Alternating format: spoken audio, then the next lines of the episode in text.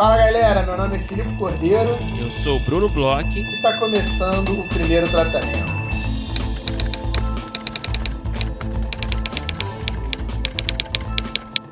Fala Bruno, tudo bem? Fala Filipe Cordeiro, tudo bem, e você? Brunão, tudo bem? É primeiro episódio é, nesses todos esses anos de podcast que a gente lança numa quarta-feira de cinzas. Eu não sei se você sabe, mas aqui em São Paulo não é quarta-feira de cinzas, não é nada de carnaval. Simplesmente cancelaram o feriado e eu estou trabalhando normal, a cidade está normal. Eu confesso que eu nunca tinha visto isso, nem achei que ia ver na minha vida. É, mas aqui no Rio tá parecido, cara. Tá bem parecido, eu diria. Mas e... pelo menos é feriado, né? Aqui nem isso. Cancelaram total. É, não sei, eu também, como eu também tô trabalhando no feriado, pra mim, né, pra gente tanto faz, né, essa é a verdade, né. É, mas, é, cara, temos aí, né, um momento inédito na história do podcast. Pois é, espero que seja a primeira e a última quarta-feira de cinzas que a gente lance episódio. Sim, eu sou um cara que gosta de carnaval, diferentemente do Bruno. Tá sentindo falta?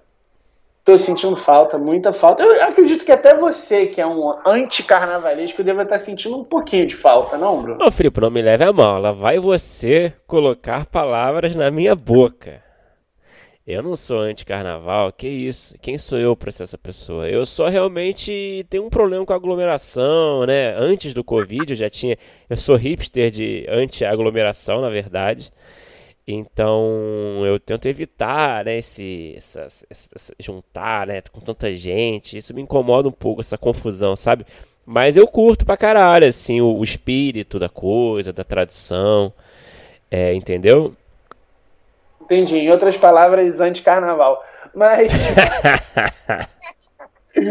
Vamos seguir para o nosso episódio de hoje, porque eu acho que a gente vai falar agora aqui sobre uma coisa que é, eu sei que é bem antecipada, que tem um certo burburinho entre os nossos ouvintes, nas nossas redes, a gente já está escutando bastante, a gente já está, inclusive, soltando algumas informações. A gente vai falar hoje pela primeira vez, assim, vamos dizer, oficialmente, e com datas e informações sobre as nossas rodadas de negócio, né? A gente é, entra aí no nosso segundo ano de rodadas de negócios aqui do podcast e a gente tem bastante informação para dar, a gente tem bastante novidade, as rodadas vão ser maiores, já tem bastante player confirmado, mas aos poucos a gente vai soltando isso.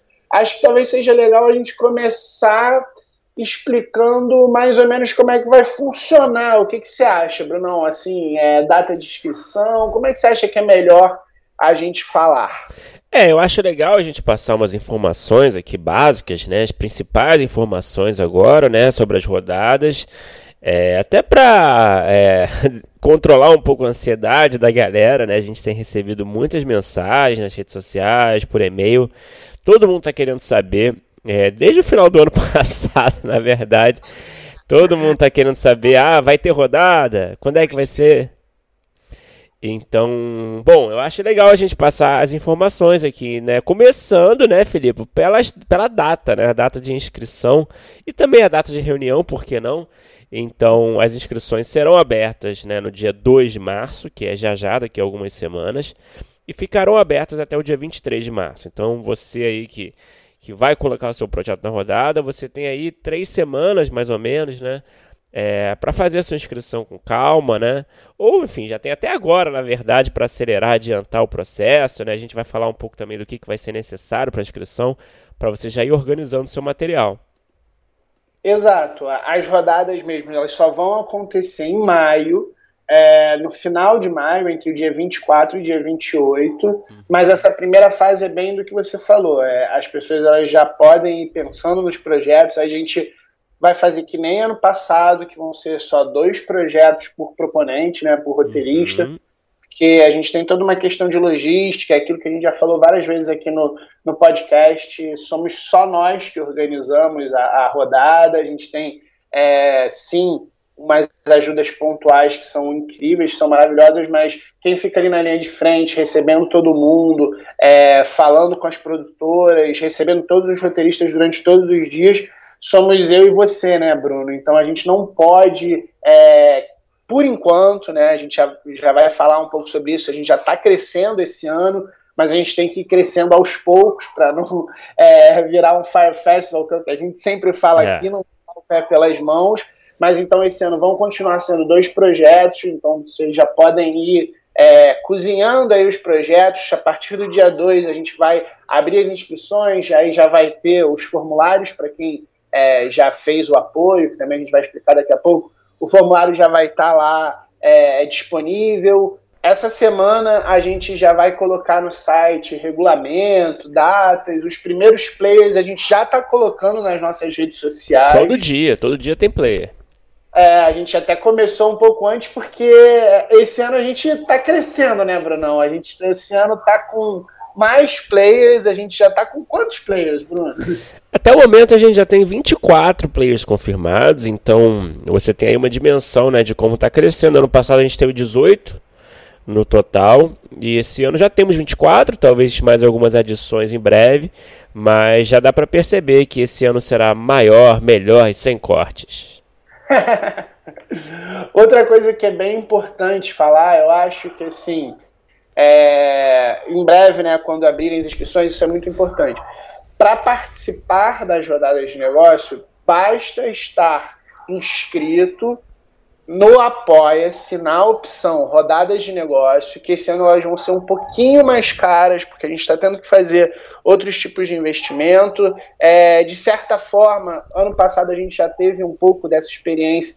As rodadas de negócio, é, além de, de ser uma coisa que a gente gosta muito de poder proporcionar, a gente acha que é muito importante para o mercado, acaba que vira uma forma da gente conseguir fazer girar o podcast também. É um momento que a gente acaba ganhando apoio uhum. e consegue fazer investimentos para a gente poder fazer tanto mais rodadas de negócios com mais players, como as outras, todas as outras iniciativas que a gente tem feito, uhum. mentorias, etc. Então é um momento que é importante para a gente, a gente de qualquer forma não está fazendo nada é, é, astronômico. Na verdade, esse ano o, o valor né, dos inscritos para rodadas de negócios vão ser 60 reais. É legal falar também que você só precisa estar inscrito no mês de março, isso tem tudo no regulamento, mas é sempre bom a gente explicar para que não fique dúvida. Então, se você fez um apoio da rodada de negócios lá de 60 reais e você só chegou ao podcast por conta das rodadas de negócios, você pode cancelar o apoio logo após ter sido computado o pagamento.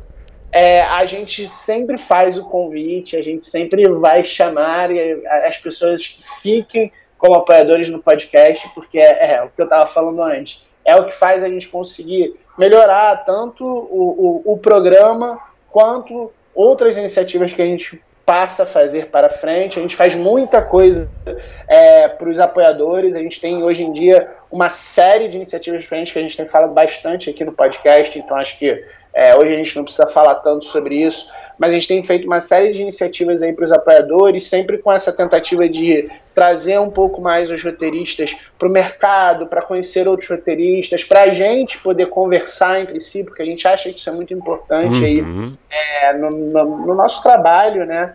Então, é, todo, de novo, todas as informações vão estar no site, mas é, é, a gente sabe que a gente falando aqui é um pouco mais fácil para a galera assimilar. Outra dica que eu acho que é legal falar, Bruno, é que a gente tem vários episódios sobre rodadas de negócio aí para trás. Então, dando dicas de pitching, dando dicas de como agir, como não agir. Esse ano a gente deve fazer mais uma outra coisa especial aí, é, até o final das inscrições, lá próximo das, das reuniões, a gente sempre faz uma coisinha aqui, outra ali, uhum. mas fica a dica aí, procurem, joguem aí no primeiro tratamento, no, no, no, agregador de podcast, ou então no nosso site, rodada de negócios que vocês vão ver, tem todo tipo de dica, tem falando sobre rodadas de negócios de outros festivais, então a gente tem bastante material já, né, online sobre o assunto, né? Isso aí, e eu acho que é, é, vamos destacar né, informação importante, né, que a gente já tinha até é, iniciado né, esse, esse, raciocínio.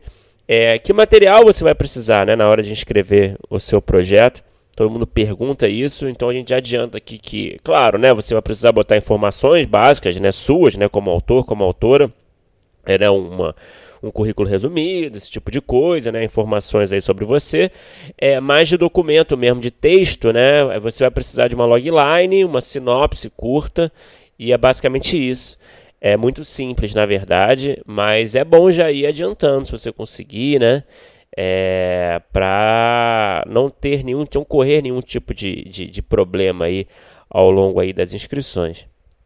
Exatamente. E acho legal também falar que a gente aceita nas rodadas de negócios né, praticamente todo tipo de projeto audiovisual. Então você vai colocar lá sinopse, logline, mas tem quase todo tipo de formato. Tem filme, série, curta. Ficção, documentário. Documental, é, reality show. E tem também, além de terem todas as opções, a gente já está recebendo aqui, né? É, a, a, o que, que as produtoras estão procurando. Tem produtora procurando todo tipo de coisa, tem produtora procurando todo tipo de gênero, tem produtora procurando todo tipo de narrativa. Então, assim, se você tem algum projeto que não seja necessariamente um longo ou uma série de ficção, que eu acho que são os mais comuns, que as pessoas pensam assim em primeiro momento, também tem outros formatos, também tem é, praticamente isso que eu falei, né? Praticamente todo tipo de formato de projeto audiovisual é contemplado na nossa rodada de negócios, né? E, e é legal também falar, que eu acho que também é, é importante falar, que a gente passa esses projetos para os produtores. Os produtores eles têm as demandas deles, que são super variadas, de todo tipo de, de, de é, assunto, formato, gênero, e eles fazem a filtragem, eles têm lá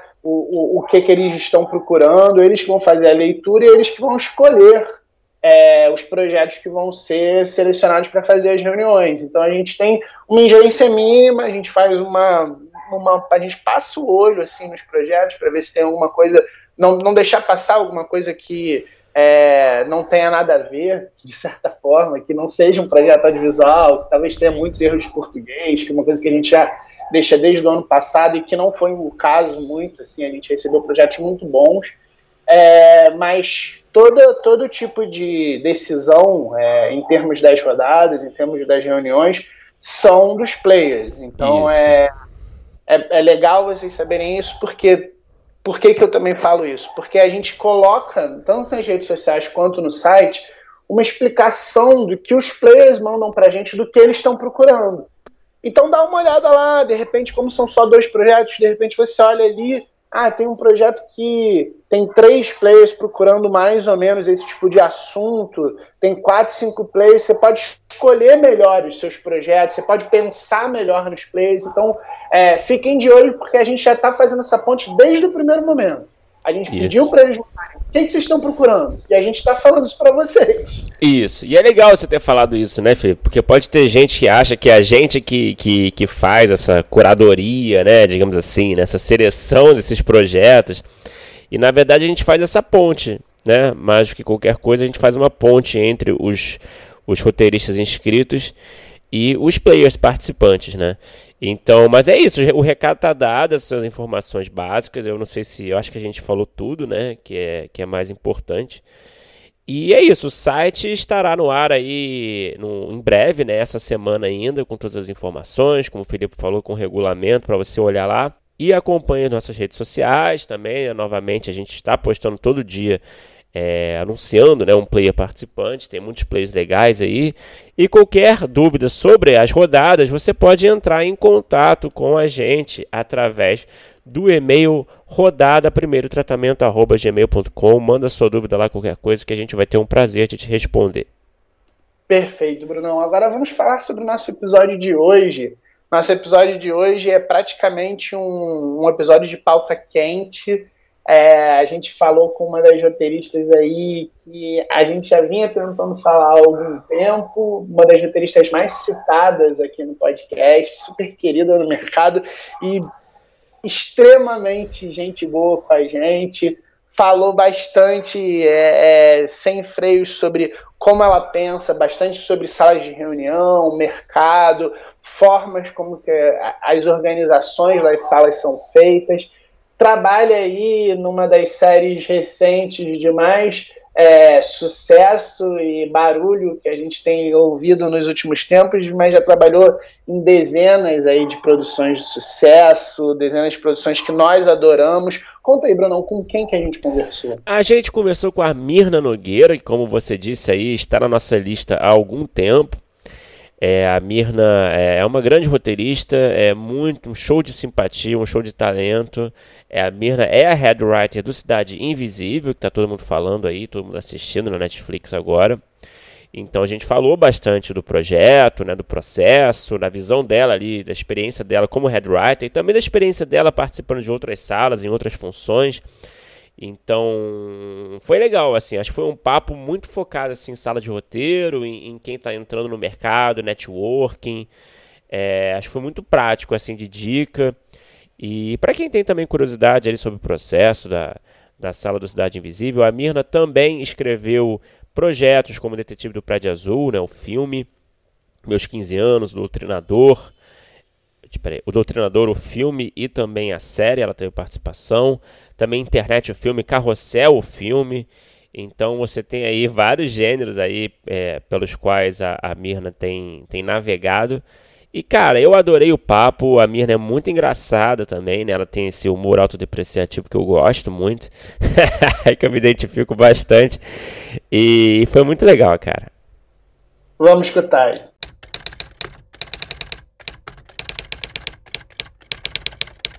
Bom, Mirna, muito obrigado por falar com a gente. É uma honra tê-la aqui conosco. Estamos aí é, tentando convencê-la há muito tempo para participar aqui do, do programa. Somos fãs, admiramos seu trabalho. E, bom, parabéns também né, pelo, pelo, pela série né, Cidade Invisível, que acabou de estrear. A gente até aproveita para pegar esse timing aqui, né, para essa conversa, que é ótimo. É, mas a gente queria, para começar o papo, Mirna, é, você tem muita experiência de sala de roteiro, né? Você participou de diversas salas aí, é, teve Irmandade, Doutrinador e, e, outros projetos. E então acho que é um, é um bom ponto de partida para nossa conversa aqui. É, então eu queria saber o seguinte, assim, pela sua experiência, Mirna, de sala de roteiro, né, em diversas posições, você, você acredita que já existe alguma padronização desse processo de sala nesse no mercado brasileiro? É, ou você acha que ainda a gente está ainda naquele cenário de cada sala é uma sala, sempre é um processo diferente, uma mecânica diferente, um cronograma diferente? É, como é que você avalia esse, essa questão? Legal. Primeiro, muito obrigada pelo convite. E uma, uma explicação que não precisa editar nada disso, mas eu não, eu não, não apareci porque eu sou muito tímida.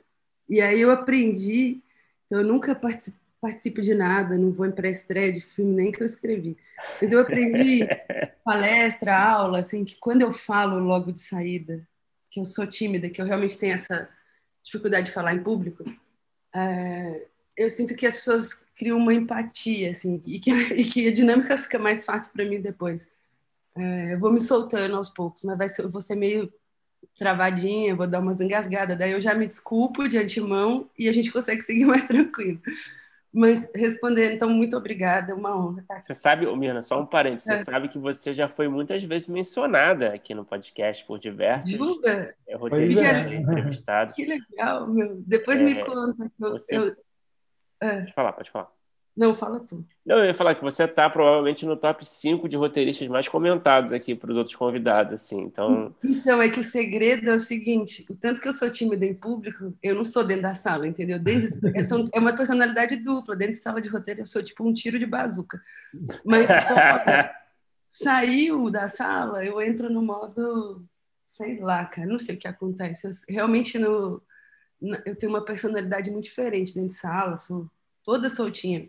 Saiu da sala, olhou para mim e falou: Como você chama? Eu já. Uh, uh, uh. Então, eu acredito. Vindo de roteirista, eu, eu acredito. Se fosse, sei lá, qualquer outra pessoa da rua ia falar: Como? Mas, bom, é, eu ficando sem graça. Bom, vou tentar não ficar. Mas, respondendo a sua pergunta, cara, tem uma padronização. Uh, e e, cada sala é uma sala, as duas coisas, na verdade. Tem uma padronização que eu acho que ela vem muito mais de fora, é uma questão muito mais imposta de alguma, de alguma maneira pelos canais e pelos players, o que faz todo sentido. Porque imagina como é que você, do ponto de vista deles, como é que você coordena um monte de sala e você não tem um método, um processo. Então, a maioria das coisas que são padronizadas são cronograma, as etapas de entrega do processo, uma hierarquia dentro da sala. São coisas que, que fazem sentido, mas que, no meu ponto de vista, pelo menos, fazem muito mais sentido para esse processo tocar uh, do ponto de vista deles do que necessariamente de dentro da sala. É, porque cada sala é uma sala. e, é, e é mesmo, assim, não tem jeito de não ser. É, primeiro que cada história é uma história diferente, cada história precisa de uma coisa diferente. Então, por exemplo, Irmandade é uma série complexa, com assuntos muito espinhosos e, e ainda de época. Então, você já, já, já nasce precisando de uma pesquisa muito grande. É, então, as histórias, elas, elas têm as suas exigências próprias e que muitas vezes você acaba tendo que mudar o cronograma, mudar o método de entrega, mudar as coisas em função disso.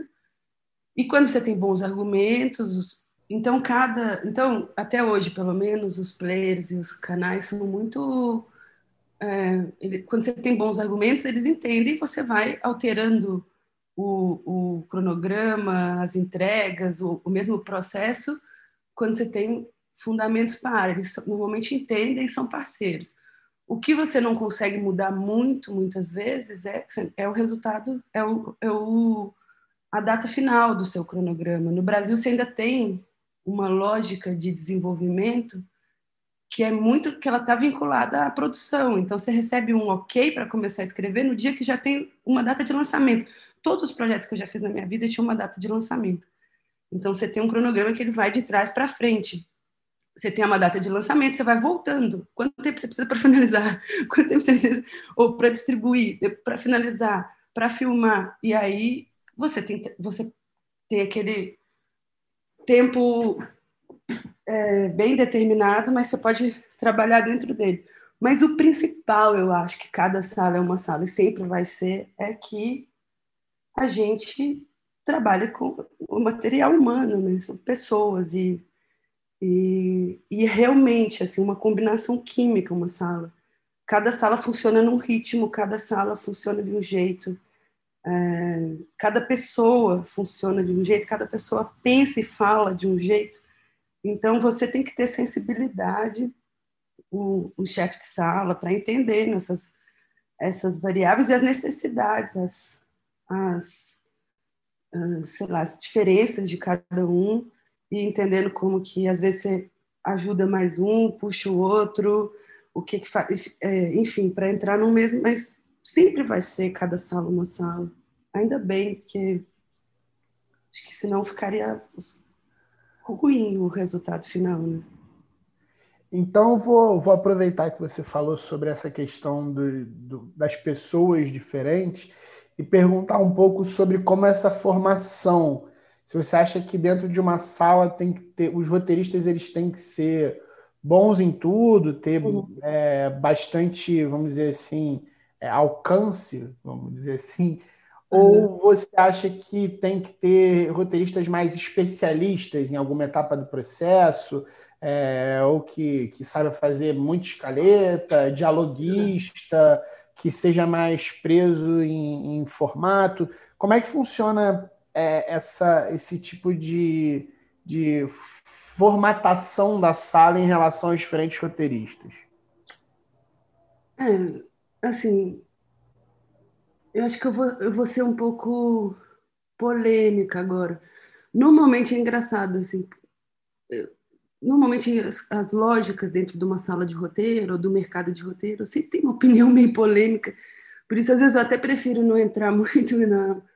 Uh, porque, enfim, eu respeito muito o, a lógica do, do conjunto, assim, que as pessoas entendem que é o melhor. O que eu sinto é assim existe uma, uma, uma lógica do mercado e dos roteiristas que todo mundo se defende nesse sentido como roteirista de que cada um tem o direito de assinar sozinho um episódio, de escrever sozinho um episódio.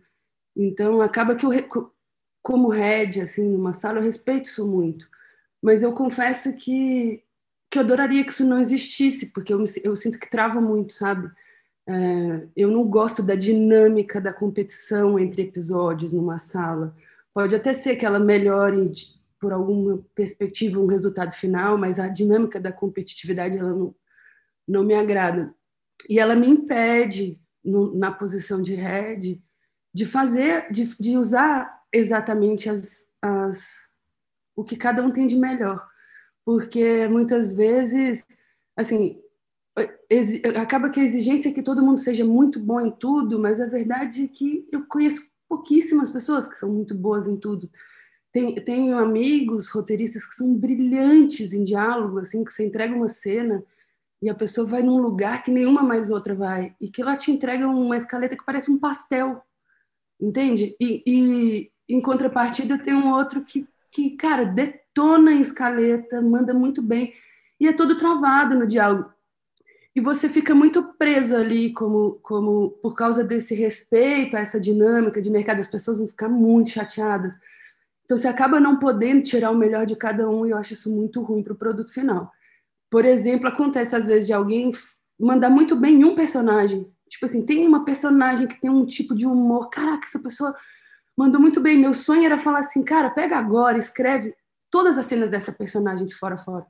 Eu não posso fazer isso porque os roteiristas me matavam, se sentir desrespeitados, entende?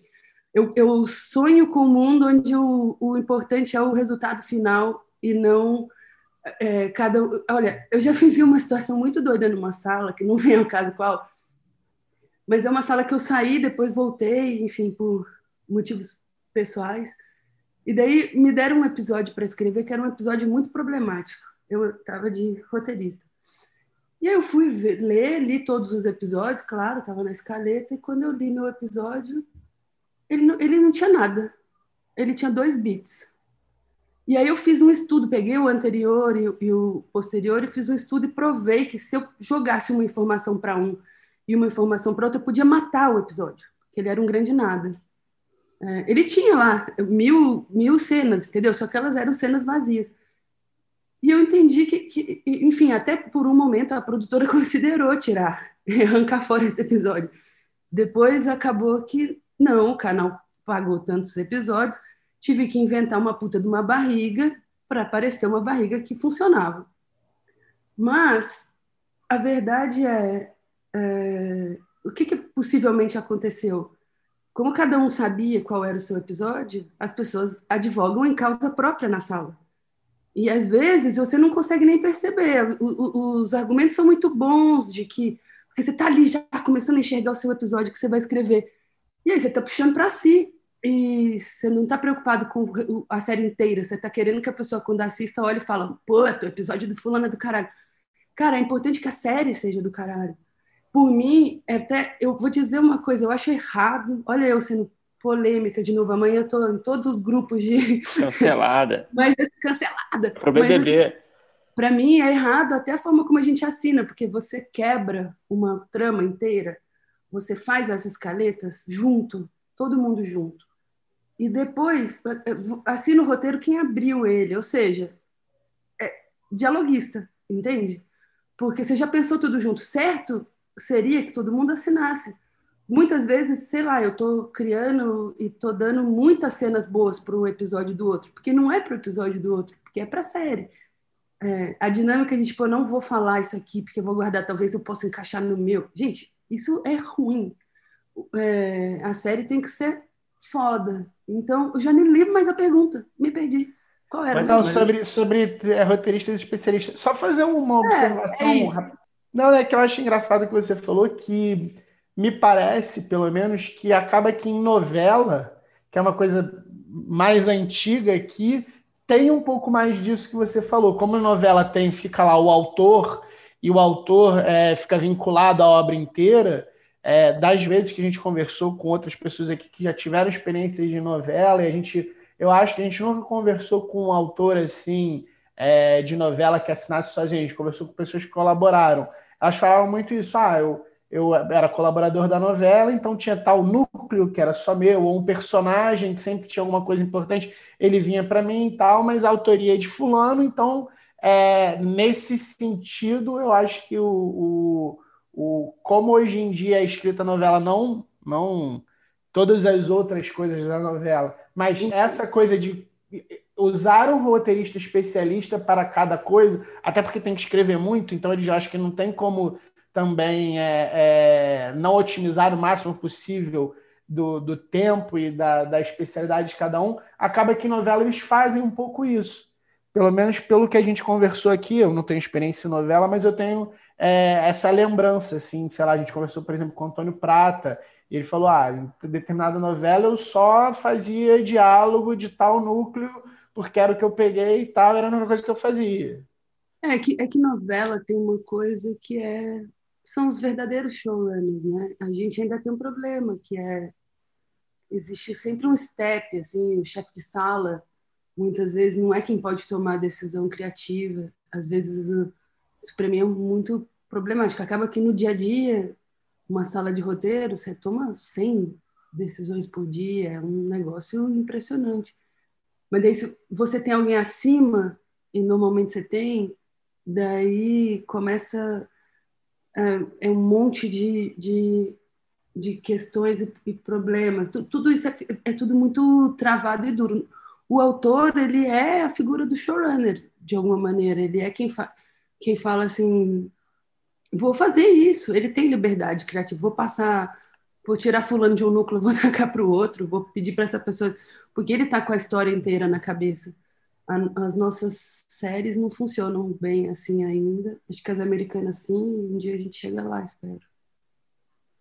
Mas, ô Mirna, só aproveitando isso que você falou, que eu achei bem interessante, que é uma sensação que eu sempre tive eu também. jogando no, no, buraco, né? Que eu falo, polêmica, vamos mais na polêmica. Tem muitas polêmicas, a gente pode fazer um inteiro só sobre o que é. está errado no... É, tem muitas. Porque sempre me chamou a atenção isso que você falou, assim, no, no nesse nesse, nesse processo mesmo, né, de, de assinatura de um episódio. Mas isso você acredita que é, é, é algo assim imutável assim dentro do nosso contexto Cara, de mercado?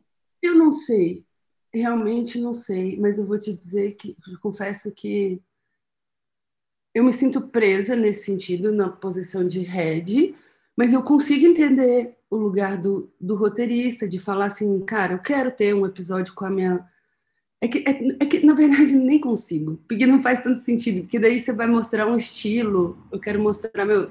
E, e não, não tem que ter um roteirista, tem que ter um estilo, a série tem um estilo. É tudo meio confuso para mim, mas eu, eu respeito muito o, o pouco que se conquistou, assim, então eu não desrespeitaria os roteiristas numa sala e diria assim: você vai escrever todos os, os os diálogos de tal personagem, vai entrar no, no episódio do outro, porque eu sei que ia gerar uma tristeza, assim, então precisa de uma mudança de mentalidade, é muito complexo. Eu prefiro, deixa só eu sofrer, do que fazer do que fazer todo mundo sofrer ali, mas às vezes é, é sofrível, né? Era, seria muito bom poder falar assim, cara, você é muito foda aqui, vai aqui, que, é que você tá solando, brilha aqui, sabe? E você que tá brilhando aqui, brilha aqui ia ser bom para todo mundo, mas não rola. É, o head writer, ele, ele, na teoria, ele teria que ter talvez um perfil mais completo, né? É. mas, por então... exemplo, até nisso, vou te dizer, com, é, com a maior humildade do mundo, assim, tem, tem horas que eu olho e falo, e falo exatamente isso, falo assim, cara, fulano pegou muito mais a boca desse personagem do que eu. Eu, eu tenho que fazer a, a versão final, mas seria lindo passar para fulano. Entende? Tipo, porque isso? As pessoas são diferentes, os projetos são diferentes, os personagens são diferentes. Eu vou escrever melhor uma coisa e alguém vai escrever melhor outra. Por mais que a pessoa seja um roteirista completo, vamos supor, tá? Você tem um personagem que é gay e que e um, um, gay que usa um vocabulário muito próprio e tal. Para eu escrever esse, esse, personagem, mesmo sendo eu gay, eu não tenho esse vocabulário é, específico de uma quebrada e tal. Se eu tenho alguém na sala que tem, isso vem fácil, vem com naturalidade. Eu vou ter que comer muito capim, estudar para chegar lá, ainda vai ficar artificial, sabe? Então, assim, indiferente se, se são roteiristas completos ou não, se é melhor nisso ou naquilo, as pessoas são únicas e cada pessoa tem algo de especial em algum momento para oferecer. É uma tristeza você não poder realmente usar isso. É, eu, eu sinto assim, muitas vezes. Falo assim, cara, eu queria quebrar aqui a regra toda e, e trocar no meio do caminho. Pega isso aqui, escreve aquilo ali, não pode. Mas paciência, tudo bem, eu respeito. Meio isso. Eu acho que uhum. precisa de uma mudança de mentalidade para isso para isso acontecer. E é uma mudança de mentalidade de mercado. Eu não quero ser a pessoa que estraga os sonhos de todo mundo e de repente alguém achou que assinar um episódio tem cinco. Entendeu? E eu é. amanhã tô, fui assassinada em algum lugar. Não. Prefiro não. Ô, Mia, deixa eu aproveitar que a gente está falando de, é, de sala ainda e, e de funções. A gente recebeu aqui, a gente tem um grupo de apoiadores, né? A gente abre sempre para perguntas, a gente avisa quem é que, que vai conversar com a gente, né? E o pessoal manda perguntas. O Jorge Rodrigues perguntou assim: é, como chefe de sala, o que você busca em cada membro da equipe, seja colaborador, assistente, roteirista júnior, pleno ou sênior? Polêmica. é, verdade, o dia que eu puder escolher minha equipe, eu vou poder responder essa, essa questão. Agora eu estou me lascando com os produtores, mas a verdade é a seguinte: o mundo ideal, você, você como head teria acesso a coisas que você não tem. No mundo ideal, te entregariam assim, Mirna, esse daqui é o orçamento dessa sala e esse é o tempo que você tem. É muito errado para mim o processo, porque como head, você tem que garantir que o processo funcione dentro daquele tempo.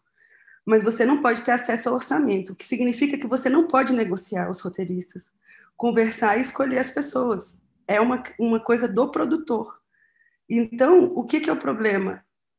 Normalmente, toda sala que eu, que eu estive, mesmo como head, eu não tive a opção de escolher. Claro que você conversa, indica e tal, mas é muito é muito diferente de você montar a sua sala, porque são duas coisas que para mim não funcionam muito bem. Ah, normalmente você chega e encontra um monte de gente que você, que você nunca viu na vida, que você não conversou, que você não, que não fez um sentido maior é, para estar tá ali na sala, sabe? Quem pode perguntar para qualquer roteirista, quem liga, quem conversa, quem negocia é o produtor. É, quando você tem um, um, showrunner, muitas vezes é esse cara que não necessariamente é roteirista. Então, é, quando eu tiver essa, essa oportunidade, eu vou poder responder essa, essa resposta enquanto o mercado for assim, não. A função de head tem muitas falhas. Isso dá um podcast inteiro, assim, porque você tem toda, você sofre toda a pressão de entregar bom e no prazo, mas você tem muito pouco poder. Então, são duas coisas que não combinam, entende? É, você é exigido por coisas que você não tem é, poder. Então, é assim, é um, é um se vira nos 30. Tem, um, é, é, tem mais tem, ônus do que bônus, né? É, tem muito, muito cacique para cima. Muito. Muita gente. Então, é, é bem complexo essa, essa dinâmica, para além da, da dramaturgia, de tudo que você tem que fazer, fazer sentido, para além de alinhar todos aqueles egos e, e energias, expectativas o dia todo numa sala, porque é uma demanda emocional impressionante, você tem que garantir que coisas vão acontecer, sendo que você não tem autonomia para fazer várias coisas. É, é complexo. Tem muita coisa para ser melhorada nesse sentido. A, a, sorte, agora que eu estou numa puta de uma reclamação aqui. Já que a gente está nesse campo, acho que pra, até para a gente trocar de assunto, mas tem uma pergunta aqui que eu, que eu queria fazer. Vamos fazer um polêmico. Vamos fazer um tá nesse campo da polêmica, eu tenho uma pergunta que é como não se comportar em uma sala de roteiro? Caraca, vocês estão com tempo? É tá, Quanto temos, tempo a gente ainda tem aí, tá? Temos até o BBB começar. Não, é que eu acho que essa, essa, essa pergunta é interessante. Assim, eu tenho. Eu dou uns, eu invento, às vezes, uns termos às vezes de dramaturgia mesmo, de, de processo, eu invento muito nome para dar nome a coisa que eu não sei o que, que é. E eu acho muito engraçado que às vezes eu estou numa outra reunião de um outro lugar e volta na minha testa um termo que eu mesmo inventei. E eu morro de rir, quieta, não conto que fui eu que é. inventei. Mas um que eu inventei já espalha, e ando espalhando há um tempo é o zagueiro. é que é o seguinte, tem um cara, na, um tipo de pessoa, um cara, uma mina, na, na sala de roteiro que eu tenho dificuldade pra caramba, que é o zagueiro. E o zagueiro é o seguinte: o zagueiro possivelmente é uma pessoa que. É, assim, o zagueiro ele é muito crítico. Ele não. Ele possivelmente é uma pessoa que também tem uma autocrítica grande. Então, assim, ele não vai tentar nunca chutar para o gol, sabe? Ele não tenta, mas ele desenvolveu uma grande habilidade em cortar as ideias dos outros. E, e o zagueiro, ele é muito problemático, assim, porque, porque assim, você começa, você começa, assim, uma sala de roteiro é muito importante, um fluxo, é muito importante que, que haja generosidade, que, haja, que haja horizontalidade, porque, porque senão as pessoas travam ou elas vão perdendo sei lá, o tom mesmo.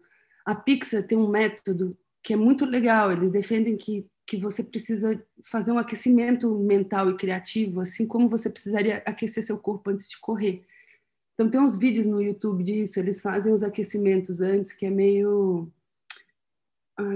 Ah, parece um pouco o curso de palhaço, parece um pouco as coisas que a Tata Werneck faz. Você teatro, por, talvez, não? É, de teatro, você começa por associação, você fala azul, o outro fala céu. Daí vai, eles ficam uma hora aquecendo antes de começar a criar. Olha que, que louco. Então, o que, que o zagueiro faz? Ele simplesmente corta esse fluxo e esse aquecimento. Então, a pessoa começa, vai dar uma ideia, dá. Aí o zagueiro tem um jeito muito fácil de identificar o zagueiro, que ele sempre começa as frases dele com não. Então, você, alguém está dando uma ideia, o zagueiro fala, não, não, não vai funcionar, não vai funcionar, por isso, por isso, por aquilo. Quando você tomou três do zagueiro, você já não quer mais dar ideia, entende? Ele, ele, ele seca uma sala, assim. É muito importante você pegar e realmente dar a linha no coleguinha, entendeu? Ouvir e tentar entender o que, que a pessoa está dizendo, tentar realmente é, explorar um pouco, mesmo que seja uma linha de raciocínio muito diferente da sua, ver até onde ela vai.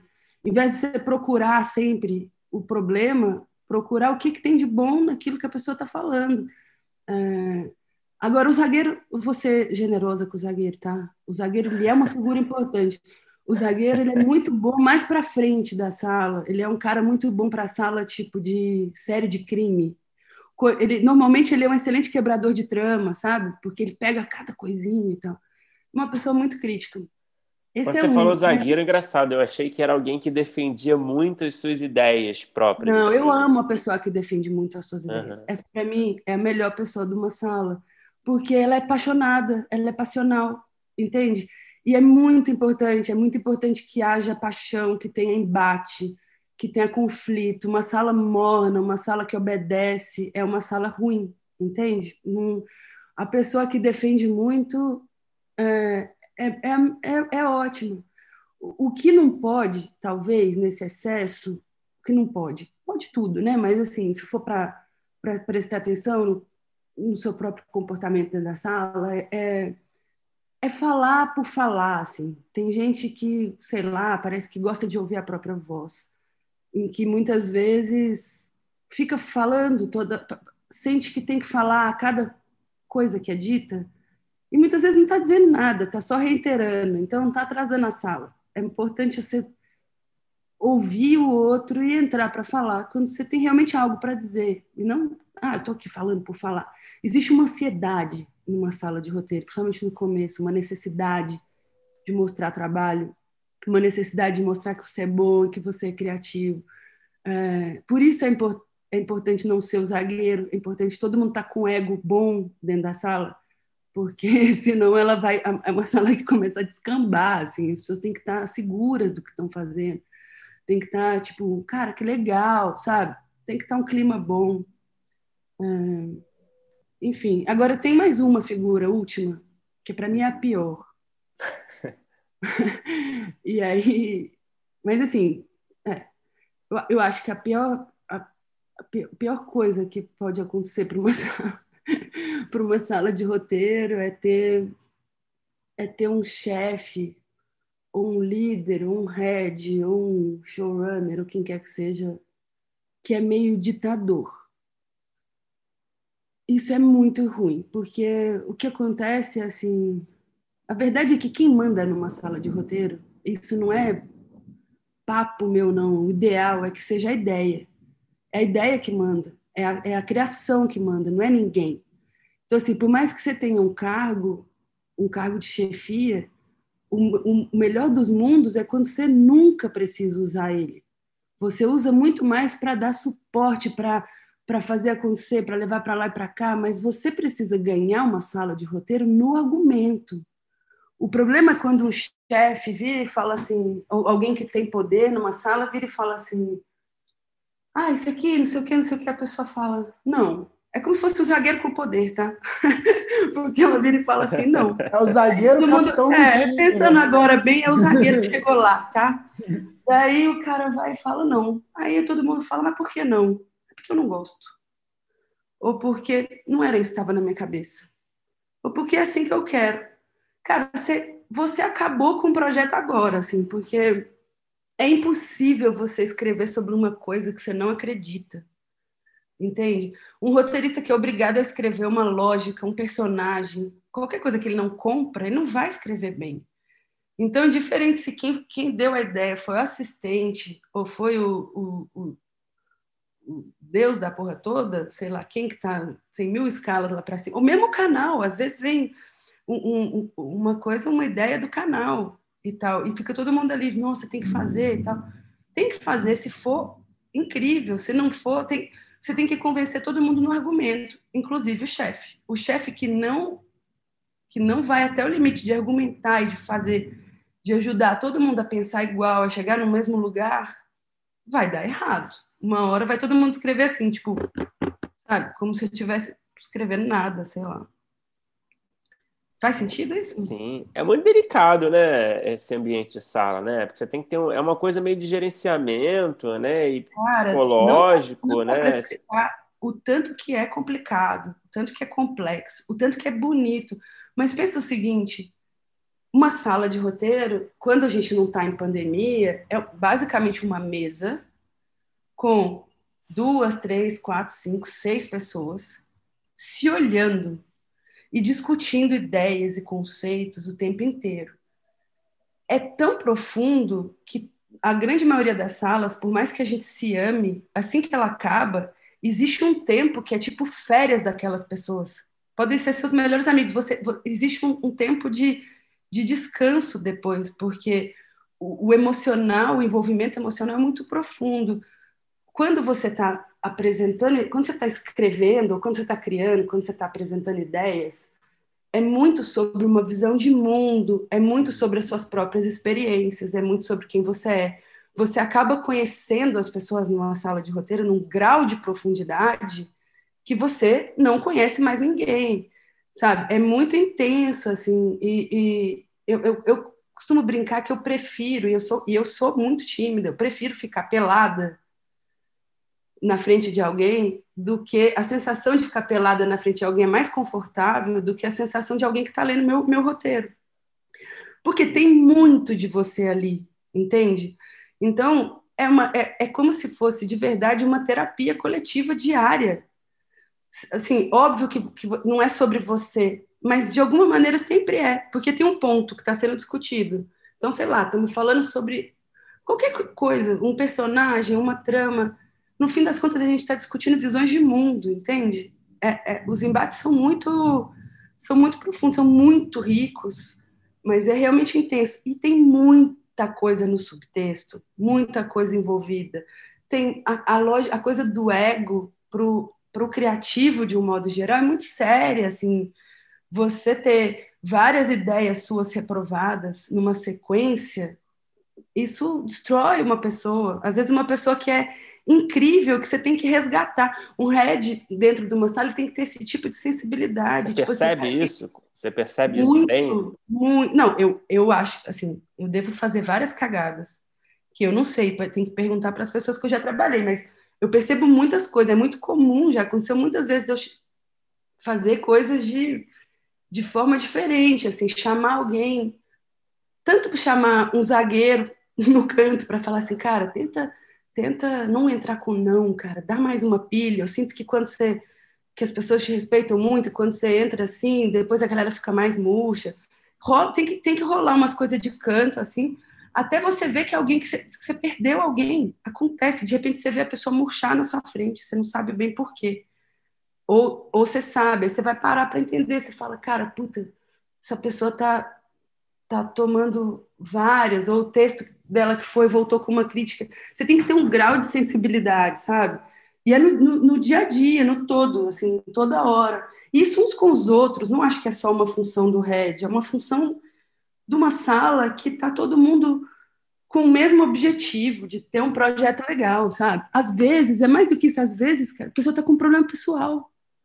E, e como é que você cria, que você entra todo dia no, num puta do embate, aquela pressão gigante, e a pessoa tá mal, cara, tá, tá se divorciando. E você tem que falar, cara, sei lá, vai para casa, vai embora, vai se cuidar, sabe? Faz, é, faz o que você tem que fazer e depois você volta. Não tá fazendo sentido você estar tá aqui agora. Não tem jeito, sabe? É muito, é muito doido. A, a sala de roteiro, que uns não cuidam uns dos outros, que uns não prestam atenção nos outros, é, ela normalmente vira um ambiente ruim. Eu já tive muitos desses, porque é muito intenso, porque é uma pressão muito grande também, cara. Você tem que entregar, você tem que mostrar, você tem que ir bem.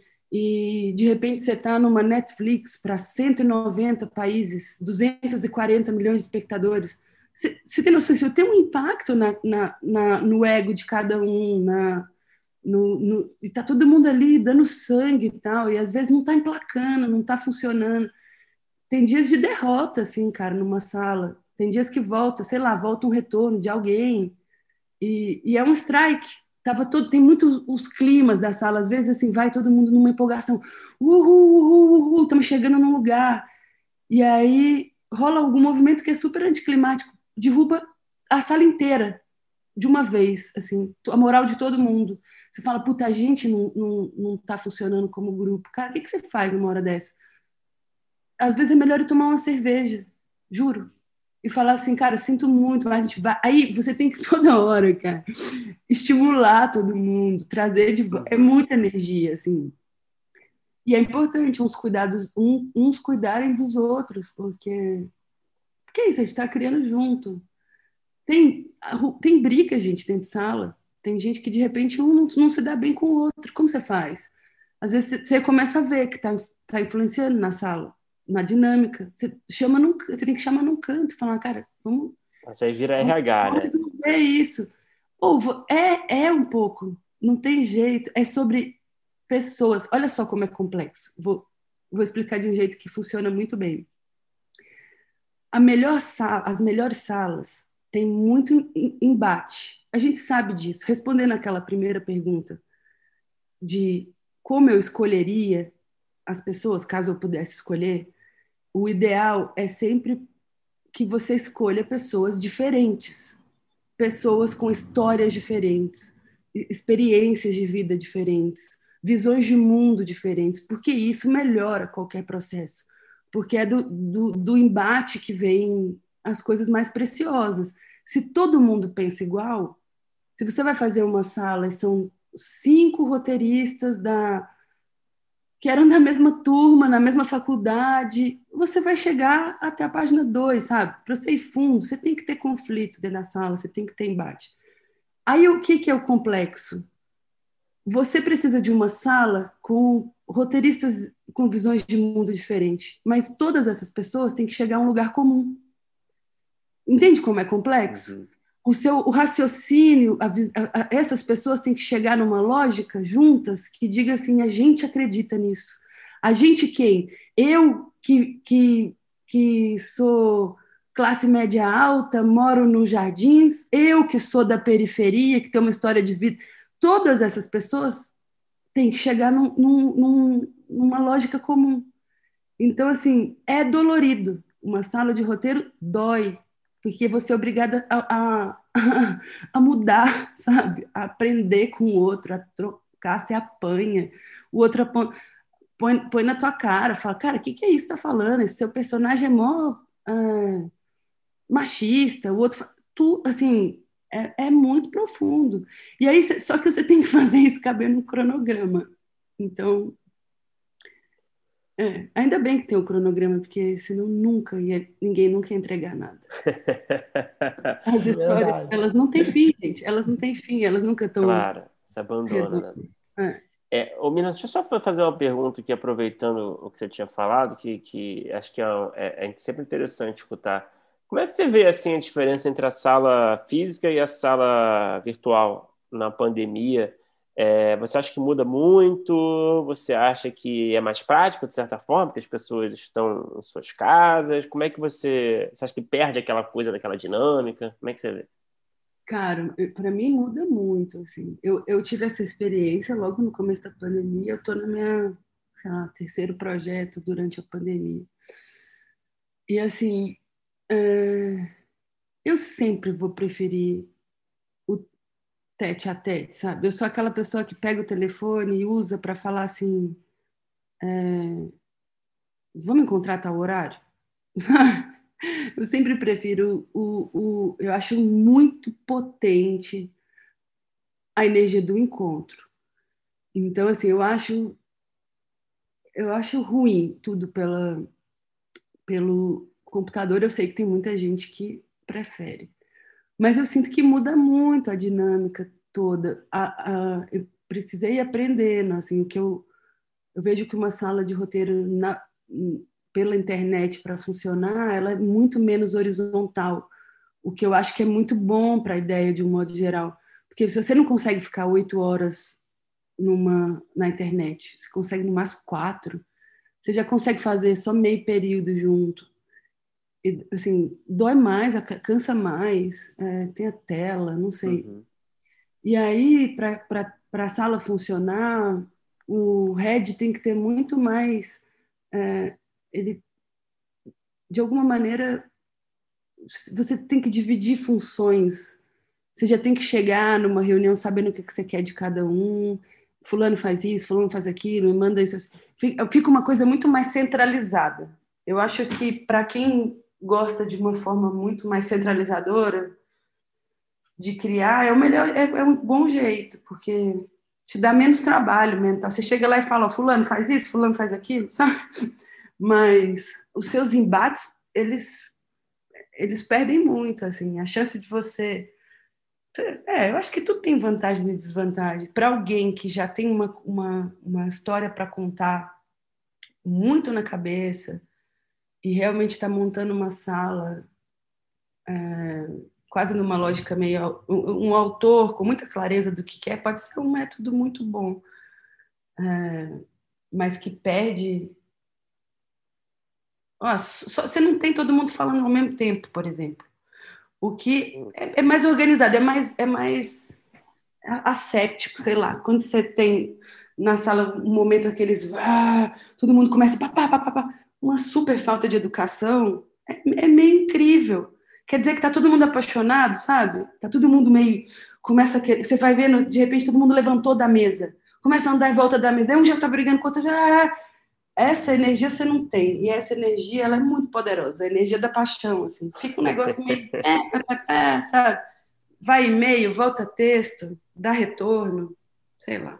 É, eu acho engraçado que eu acho que às vezes né, nesse esquema assim online tem uma, uma coisa boa que às vezes você consegue é, completar um raciocínio e que às vezes em sala, em reunião presencial, em coisas assim, tá todo você acaba tendo algumas travas e, e aí acho que sempre tudo tem um lado bom e um lado ruim, né? Às vezes nem seria tão bom você completar o raciocínio, ele vai vagando para alguns lugares e chega num lugar, mas às vezes também você tem um raciocínio que era legal e simplesmente você não consegue chegar até o final. E aí eu acho que nessas reuniões online, nessas, nessas salas e, e trocas de ideias assim online, você tem um pouco mais de completo raciocínio, um respiro ali para outra pessoa começar a falar e outra pessoa fala até o final. É... De novo, para algumas coisas acho que funciona de uma forma interessante, para outras não, mas é, tem esse lado, né? É, cara, talvez eu esteja só meio, meio velha, porque faz sentido. Tem uma coisa que é, que é legal, eu acho, mas, Mirna, eu eu já não, é só, não, é só, essa coisa de, tá, de, estar meio velha, não. Eu acho que a gente também está há ah. um ano e pouco de pandemia e cada vez mais a gente não quer fazer reunião online. Tudo é. quer tem, uma, tem uma coisa de personalidade, eu acho. É isso. Eu, eu não gosto de ficar no telefone, por exemplo. Eu falo, vamos encontrar. É uma coisa do. Eu, eu gosto. Mas tem outras vantagens também. Tem uma. Agora, te ouvindo e flexibilizando, que é você começa a escrever mais cedo, o que é muito bom.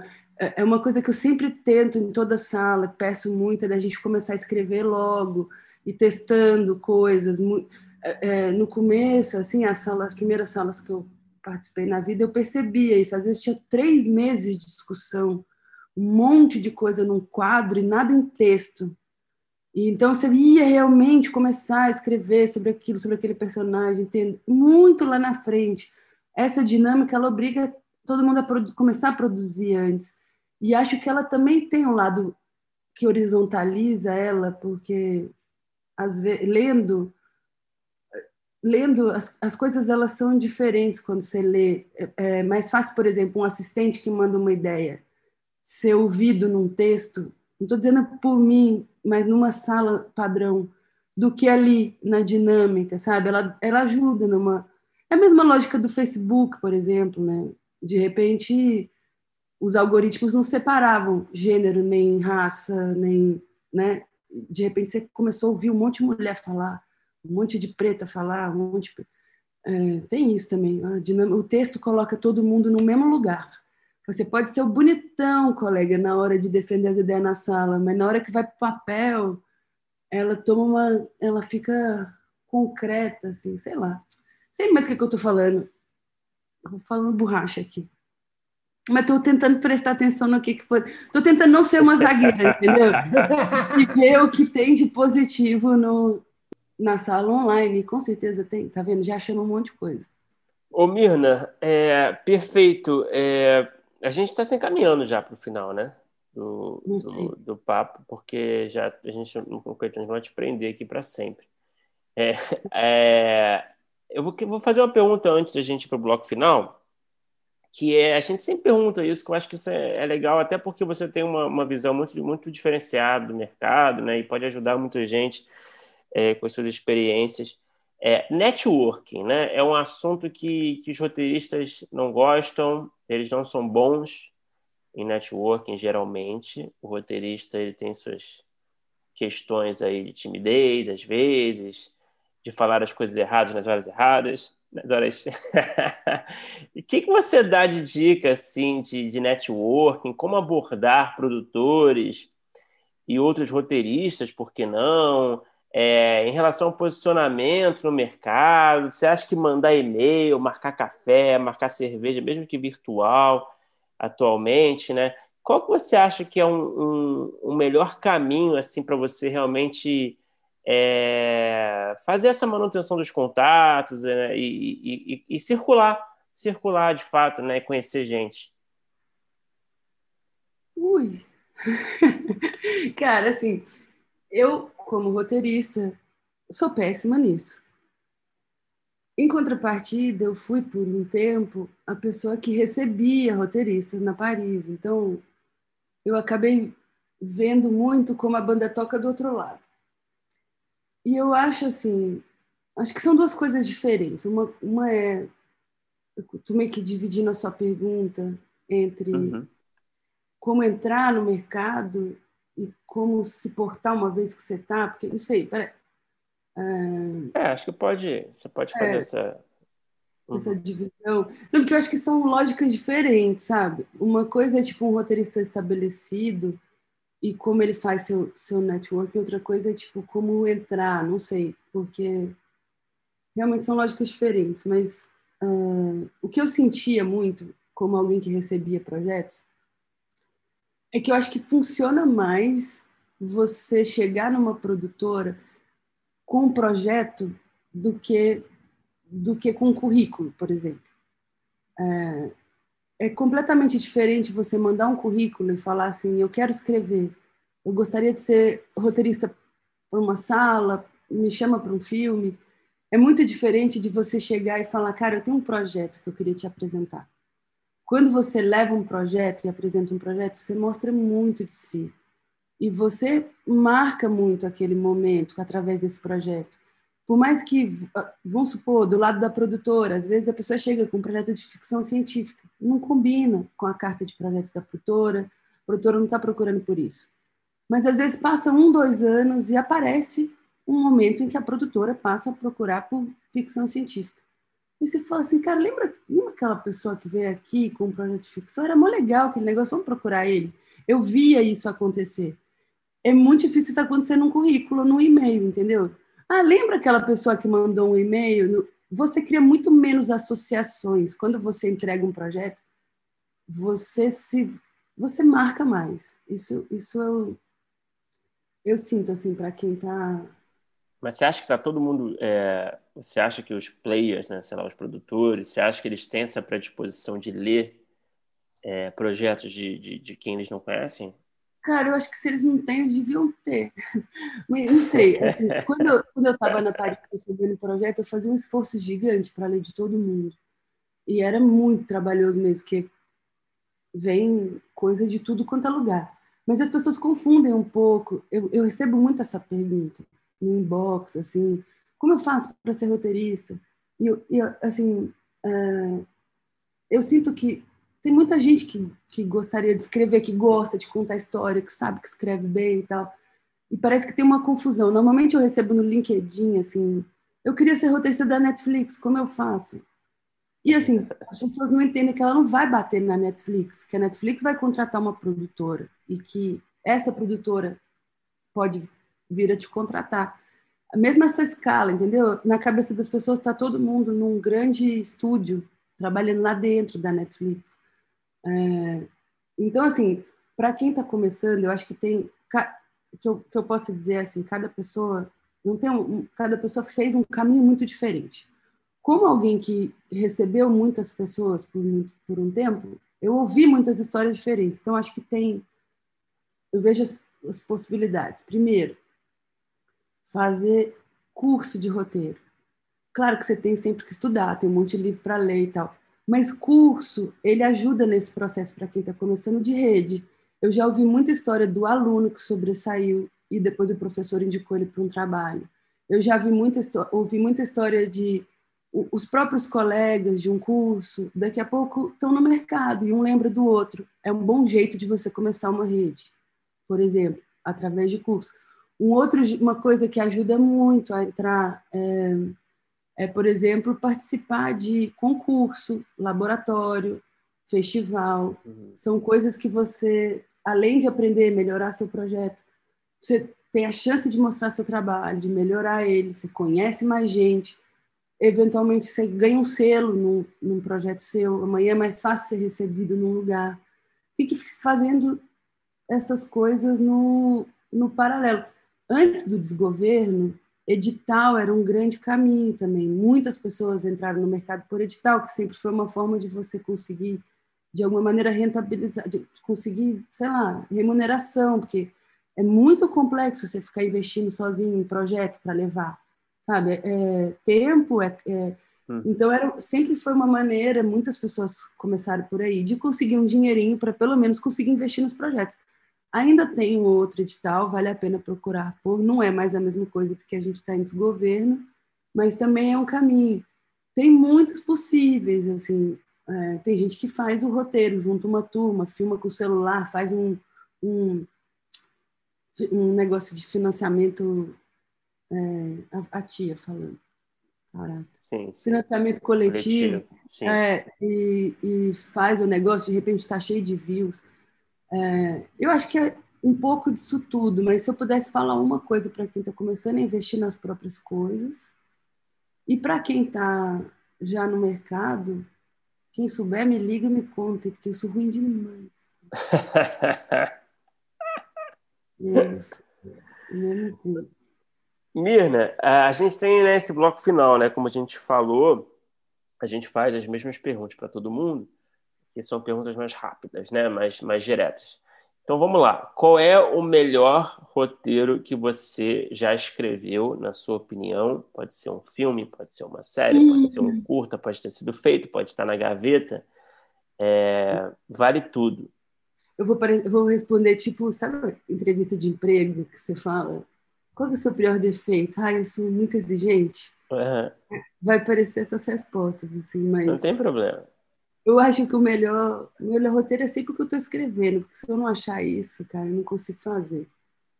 Se eu ficar escrevendo, tô escrevendo um pensando que o outro que eu fiz era melhor, eu vou parar ele, entendeu? Eu tenho que achar que o que eu estou fazendo é o melhor. Então é o que eu estou fazendo agora.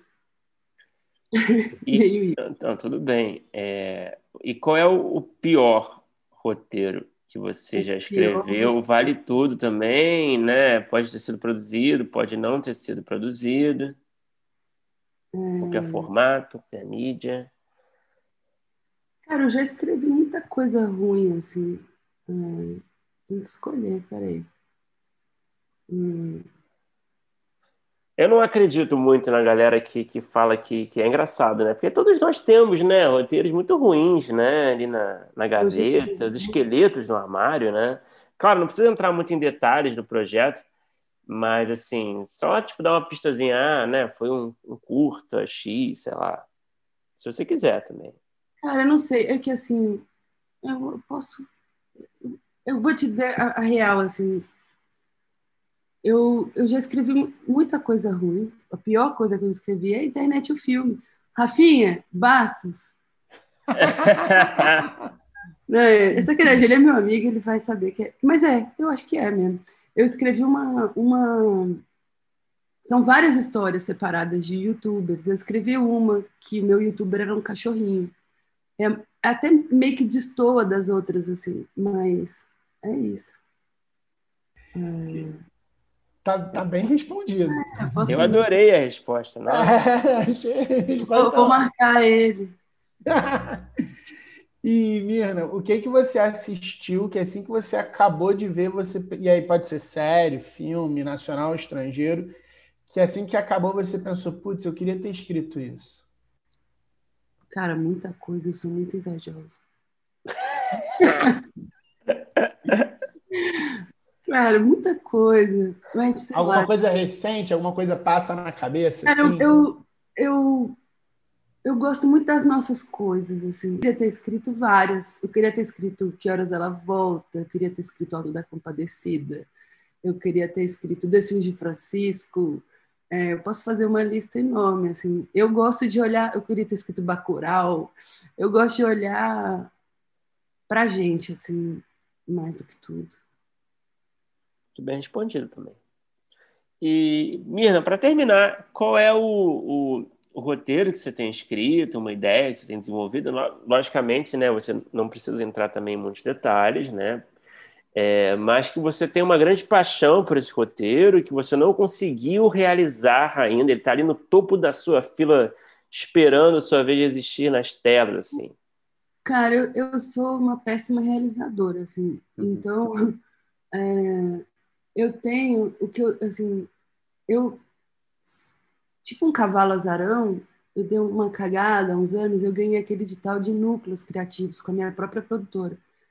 E nesse, nesses núcleos a gente desenvolveu cinco projetos. E eu não consegui levar nenhum para frente por incompetência pura, assim. Mas eu, que, eu queria muito virar algum de, alguns deles, porque são todos os projetos que eu tenho na vida pessoal são histórias que se passam em Minas Gerais. Todas são Olha. histórias de mineiros, escritas por mineiros, ambientadas em Minas. Eu sou apaixonada pelo meu estado. Eu moro aqui, meio aqui, meio lá. Estou aqui em Minas agora. Então, se tem uma coisa que eu quero é, é é fazer filme ou série, o que quer que seja, que é uma cultura riquíssima e muito ignorada, assim. É... Ah, que legal. Nossa, eu não sabia, que legal. Devia se juntar com a galera de, de plástico, de filmes de plástico. Né? É, tem uma galera muito forte aqui. É que é isso, eu sou péssima realizadora. E são projetos muito incríveis que eu tenho mesmo um carinho. É, um só eu consegui. É de séries? São de séries? De... São, são duas séries e três longas. E eu tenho mais outros projetos pessoais, todos eles são daqui.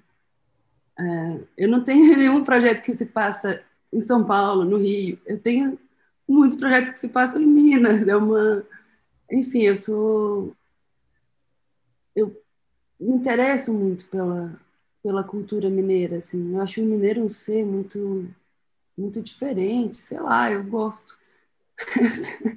eu só consigo, na hora que eu vejo, falo assim, eu vou fazer uma coisa que, que é minha. É, na hora que eu vejo, já.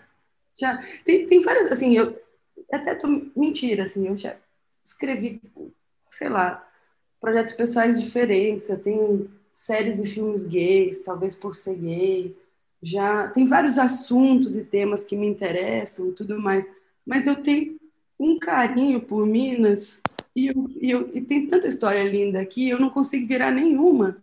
Quando eu começo lá, eu, eu começo a levar, alguém fala assim, mas é São Paulo ou Rio? é São Paulo ou Rio? Filho, o Brasil é grandão, viu? É, é eu, eu, sinto falta dessas histórias mais locais, uhum. né? Eu, eu tinha sempre, na verdade, eu tinha a impressão de que o mercado estava mais interessado nos últimos anos ah, é, pode tipo estar, projeto, é. mas não sei também. É que eu também, eu, é isso que eu tô falando, eu sou ruim de vendas. Eles estão. é, talvez ele. Daqui a pouco eles acham o, o, o lugar deles. Ah, é, tomara. É. Sei lá, tem que arrumar alguém competente para fazer essas vendas. Mirna. Oi, Mirna. Peraí, Bruno, Vai, parabéns pela série, hein? Tá pô, muito legal e, pelo que eu tô vendo, tá sendo muito bem recebida, né? Não só crítica, mas público, que a gente sabe que é muito importante na Netflix, né? Cara, a gente sente também. A verdade é que a Netflix não, não compartilha muito os, os sim, dados. Sim, mas, mas em tudo que é lugar tá fazendo é. barulho que muitas outras séries nossas não é, fizeram. A gente tem uns termômetros, assim, a gente vê que tá, acho que há cinco dias no top one do Netflix Brasil. Em primeiro lugar, acho que isso é muito, isso é muito legal. E, e sei lá, tem amigos que moram fora, que de repente entram lá e tá no, no top de um país, me mandam um print.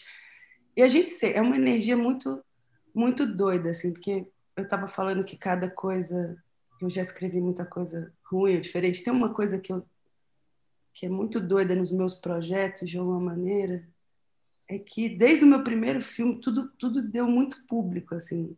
O primeiro longa que eu escrevi foi o Carrossel, deu 3 milhões de espectadores, foi o maior o maior público desde de cinema infantil desde Xuxa, abriu uma porteira uhum. para um monte para voltar agora o meu menor público da história foi o, o, o, o, internet, que fez 450 mil, mesmo assim é muito.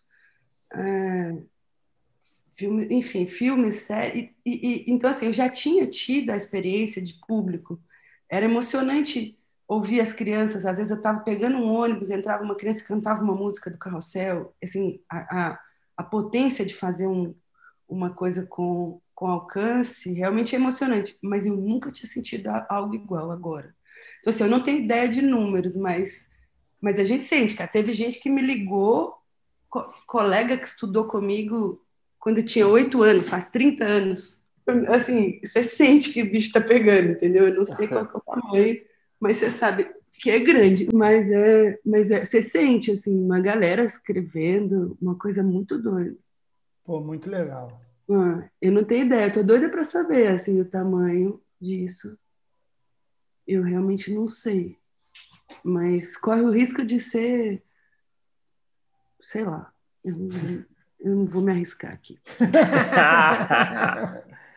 É, bom, eu tenho essa impressão, assim, faz tempo que eu não, não, não vejo as, as, algumas, várias séries da Netflix fazerem nesses primeiros dias, assim, tanto, tanto barulho. Cara, assim. isso é muito mérito do Carlos. O Carlos, ele, ele mandou muito bem, assim, porque é uma coisa que a gente tem muito carinho. Sabe, sabe o que foi mais bonito? Vou dizer para vocês, tem duas coisas que me emocionaram muito no, no, no pós-cidade.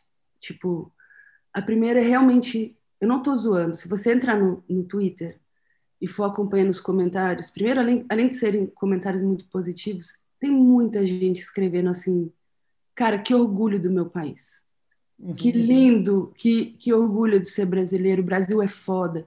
Você ouvir esse tipo de coisa nesses tempos de agora, eu choro, sabe? Eu Pô, a foto do Curupira tá em tudo que é lugar. É, lindo, é lindo é. isso. E, e, tem uma outra coisa que me emocionou bastante, que é ter eu recebi vários inbox, assim, eu não sei porquê.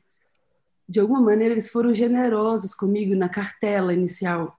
Eu acho até que já teve mulher de red, mas eu acho que eles foram generosos, então isso teve uma, uma, uma percepção de mulheres de que de que era algo especial. Então eu recebi muito inbox assim, é, cara, eu nunca tinha visto uma chefe de sala que inspirador, que emoção. Eu choro, que eu sou chorona, entende? Pô, é, muito legal. É, que muito demais. legal. Pô, a gente fica feliz pra caramba com isso. E Mirna, é, e, e, como é que foi a, a participação do, do, Carlos Saldanha? Ele estava envolvido no, no, dia a dia ali do processo? Cara, o Carlos, ele, ele é o Saci, o próprio Saci, ele está em todos os lugares. Real. Não, é muito sério, porque eu acho que foi a primeira vez que eu vi um showrunner mesmo fazer assim. Ele estava do dia um da sala. Pode perguntar para qualquer roteirista da sala. Ele estava presente todos os dias. Apesar de estar em Nova York, a gente falava com ele de manhã, de tarde e de noite. A gente falava com ele o tempo todo, todo dia. Assim. Ele participou ativamente da sala de roteiro. Ele participou de todas as decisões artísticas da série. Ele acompanhou todas as filmagens ele acompanhou após aí, ele fez tudo. Ele ele, ele é o saci, eu acho, assim, porque realmente ele estava em todos os lugares. É muito inacreditável, porque ele faz muitas coisas. Ele tem vários projetos enormes lá nos Estados Unidos. E você pensa assim, ah, é um cara que passou pela sala, que de vez em quando uma coisa. Não, cara, ele era muito presente e muito, foi muito importante. Assim, a gente aprendeu muito. Essa sala é, todo mundo aprendeu muito, porque o cara é gigante mesmo, assim, ele ele sabe, ele sabe, ele sabe procurar uma emoção, sabe? Tem algumas cenas e você vê a, a força da a força que ele tem. Então, as cenas que as pessoas mais comentam, a maioria delas é, são cenas que o Carlos tinha antes da gente ter uma história. Essa cena do, do Curupira, que as pessoas têm falado muito, todo mundo na sala viu ele fazer com o corpo essa cena, sabe? Ele, ele tinha a vontade desse curupira que tirava o pano do, da cadeira e levantava e vira. Ele fazia assim fisicamente para gente. É, ele tinha, ele buscou umas cenas, sabe, na na história. Então assim, ele realmente foi muito ativo em todas as etapas. Assim, ele acompanhou tudo, tudo, tudo, tudo. Parabéns, Mini. Obrigado por falar com a gente.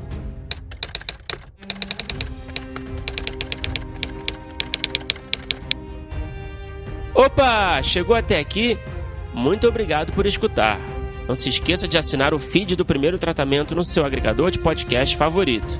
Comentários, sugestões ou em busca de consultoria para o seu roteiro? Mande um e-mail para primeirotratamentopodcast.gmail.com que responderemos assim que puder. Já ouviu falar da nossa campanha no Apoia-se? Ganhe recompensas exclusivas e nos ajude a continuar entrevistando nossos roteiristas favoritos. É só entrar em apoia.se barra primeiro tratamento e se tornar um apoiador. Muito obrigado novamente e até o próximo episódio.